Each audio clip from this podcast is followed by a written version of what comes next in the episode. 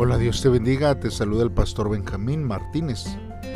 Este día, hermanos, vamos a estar meditando eh, hoy lunes 3 de julio en el libro de los Hechos capítulo 7 del versículo 1 al 16. Este devocional lleva como título Jesucristo, el Hijo de Abraham. Te invito a que pauses este audio y y que puedas eh, pedirle a Dios en oración para que Él sea el que te ayude a meditar a través de estos versos de la Biblia. Si ya lo has hecho así, entonces te invito a que me acompañes a escuchar lo que la palabra de Dios dice.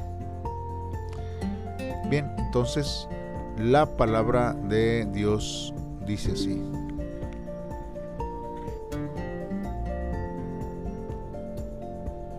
Hechos capítulo 7 El sumo sacerdote le dijo a Esteban, ¿Es esto cierto? Esteban respondió, Hermanos y padres, escúchenme.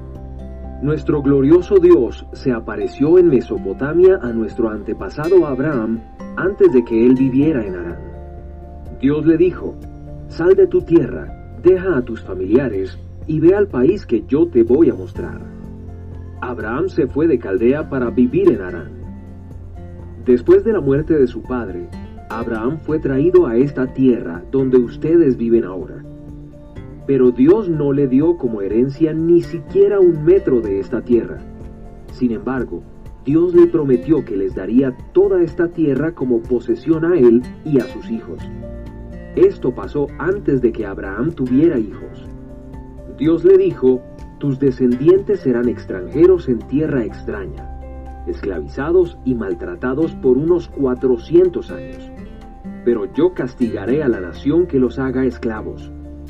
Dios también le dijo, después de eso, tu pueblo saldrá de ese país y me adorará aquí. Dios hizo un pacto con Abraham y la señal de ese pacto fue la circuncisión. Cuando Abraham tuvo un hijo, él lo circuncidó a los ocho días de nacido. El nombre de su hijo era Isaac, quien a su vez también circuncidó a Jacob, su hijo. Jacob también hizo lo mismo con sus hijos, quienes se convirtieron a su vez en los doce patriarcas. Los patriarcas tuvieron envidia de José, lo vendieron como esclavo y fue llevado a Egipto, pero Dios estaba con José y lo sacó de todos sus problemas. José le caía bien al faraón, rey de Egipto, por toda la sabiduría que Dios le había dado. El faraón nombró a José gobernador de Egipto y del palacio real. En toda la tierra de Egipto y en Canaán hubo una sequía tan fuerte que causó mucha miseria y nuestros antepasados no tenían que comer. Entonces Jacob se enteró que había comida en Egipto y envió a nuestros antepasados allá. Este fue el primer viaje a Egipto. Luego ellos volvieron por segunda vez y José se dio a conocer a sus hermanos. El faraón también se enteró de cuál era la familia de José. Entonces José envió a unos hombres para traer a su papá Jacob hasta Egipto. También trajo a todos sus familiares, 75 en total. Entonces Jacob fue a Egipto y él y nuestros antepasados vivieron allí hasta que murieron. Más tarde llevaron sus cuerpos a Siquén y los pusieron en la misma tumba que Abraham les compró por cierta suma a los hijos de Hamor en Siquén. Muy bien hermanos, vamos a estar meditando en la palabra de Dios a través de estos versos de la Biblia. Nosotros hermanos al meditar en estos versos nos damos cuenta de algo. Primero hermanos es que el sumo sacerdote que pues, por la historia, ¿verdad? Podemos nosotros eh, pensar que pudo haber sido Caifás, el mismo que cuestionó y condenó antes al Señor Jesucristo donde lo, vemos en, el, el, Evangelio de Juan, en el capítulo 18, versículo 24, que dice, después Anás envió a Jesús atado donde estaba Caifás, el sumo sacerdote. Entonces, eh, es algo que había un, un cuestionamiento. Por eso, hermanos, Esteban comenzó a dar la explicación a su defensa. Él comenzó, hermanos, eh, a, a, darnos una sencilla, sino extensa exposición, hermanos, acerca de la relación de Israel con Dios. De la historia del Antiguo Testamento, mostró que los judíos una vez tras otra rechazaron el mensaje de Dios y sus profetas, y que este concilio negó al Mesías, el Hijo de Dios. Entonces, por eso él pudo presentar tres puntos principales. Primero, la historia de Israel es la historia de los hechos de Dios en el mundo.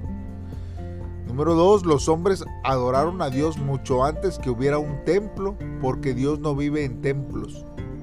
Y número tres, la muerte de Jesús fue un ejemplo más de la rebelión de Israel y el rechazo a Dios.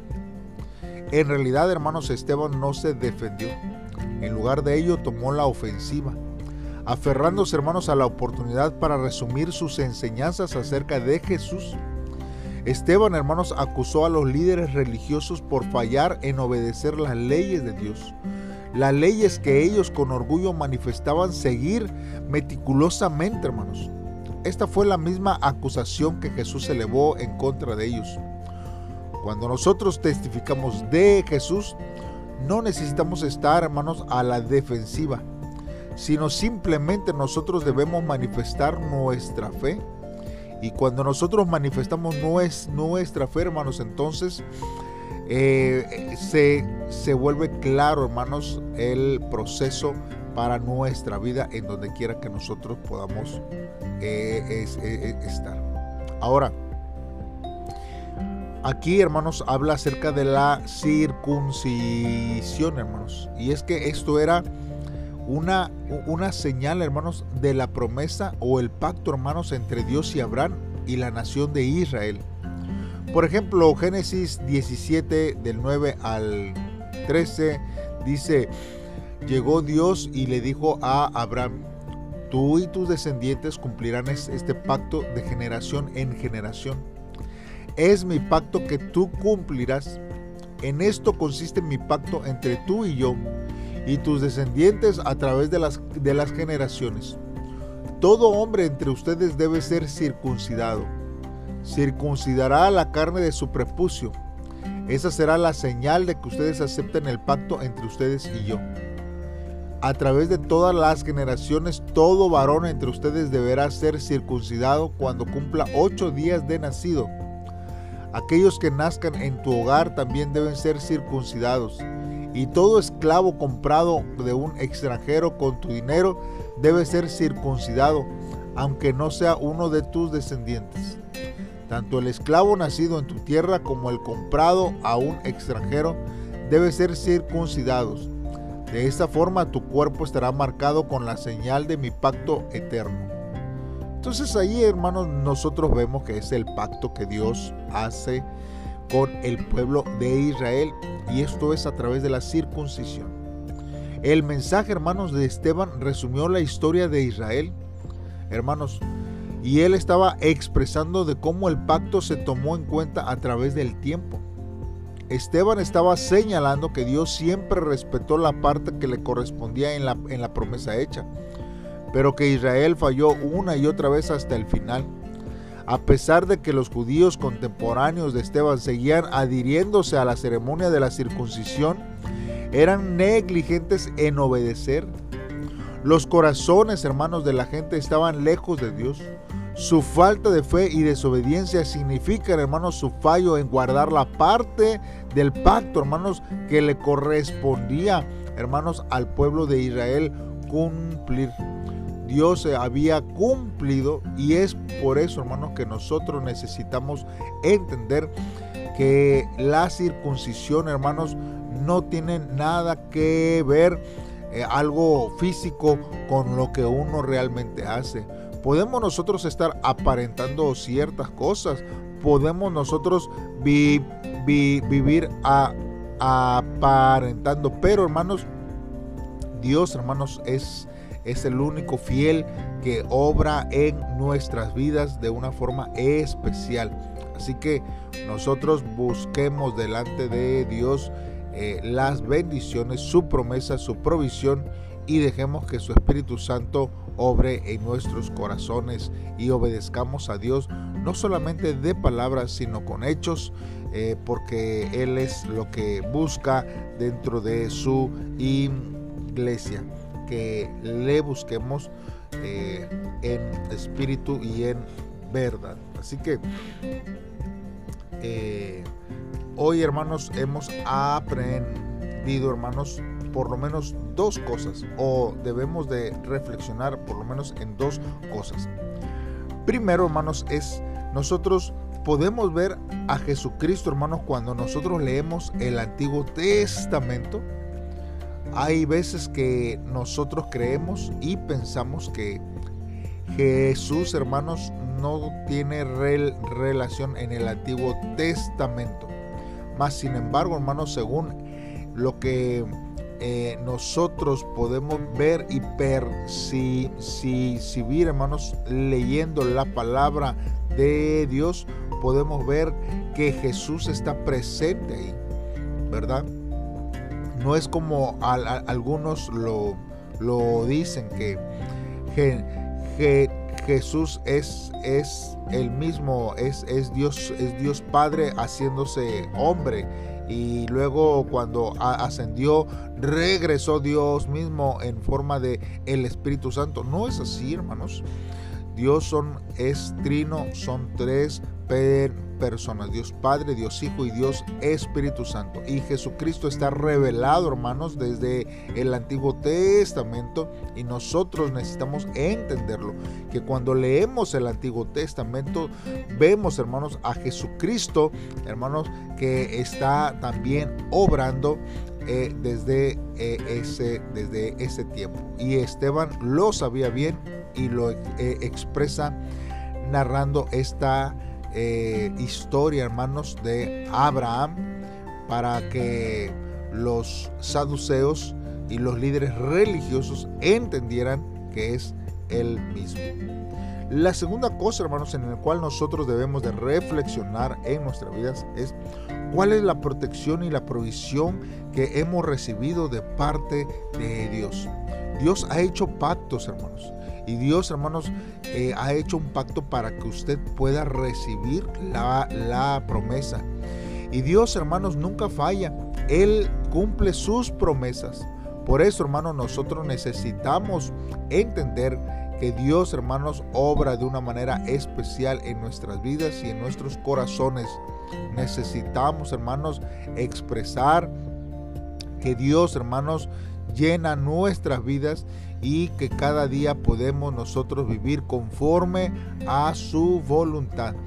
Y no ser, hermanos, como el pueblo de Israel, que solamente eh, comenzaron a circuncidarse como una forma este, de vida solamente, pero realmente su corazón estaba lejos de, de Dios, hermanos. No, no es así. Necesitamos nosotros vivir conforme, hermanos, a lo que la palabra de Dios manda y dice sobre nuestras vidas.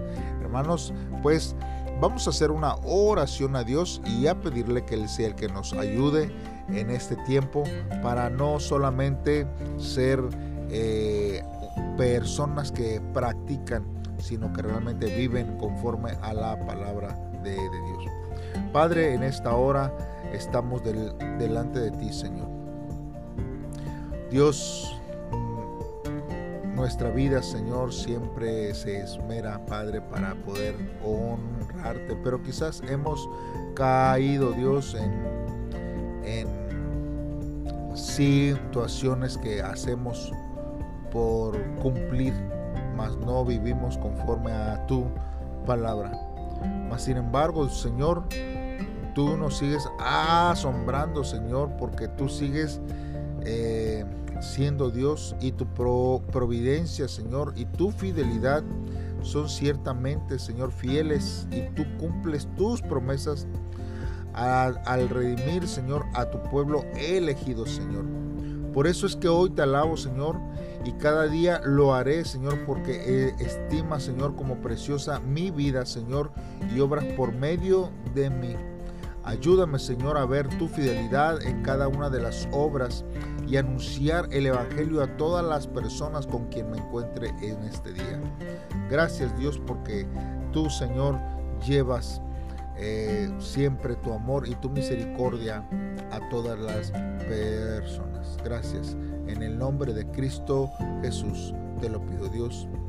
Amén.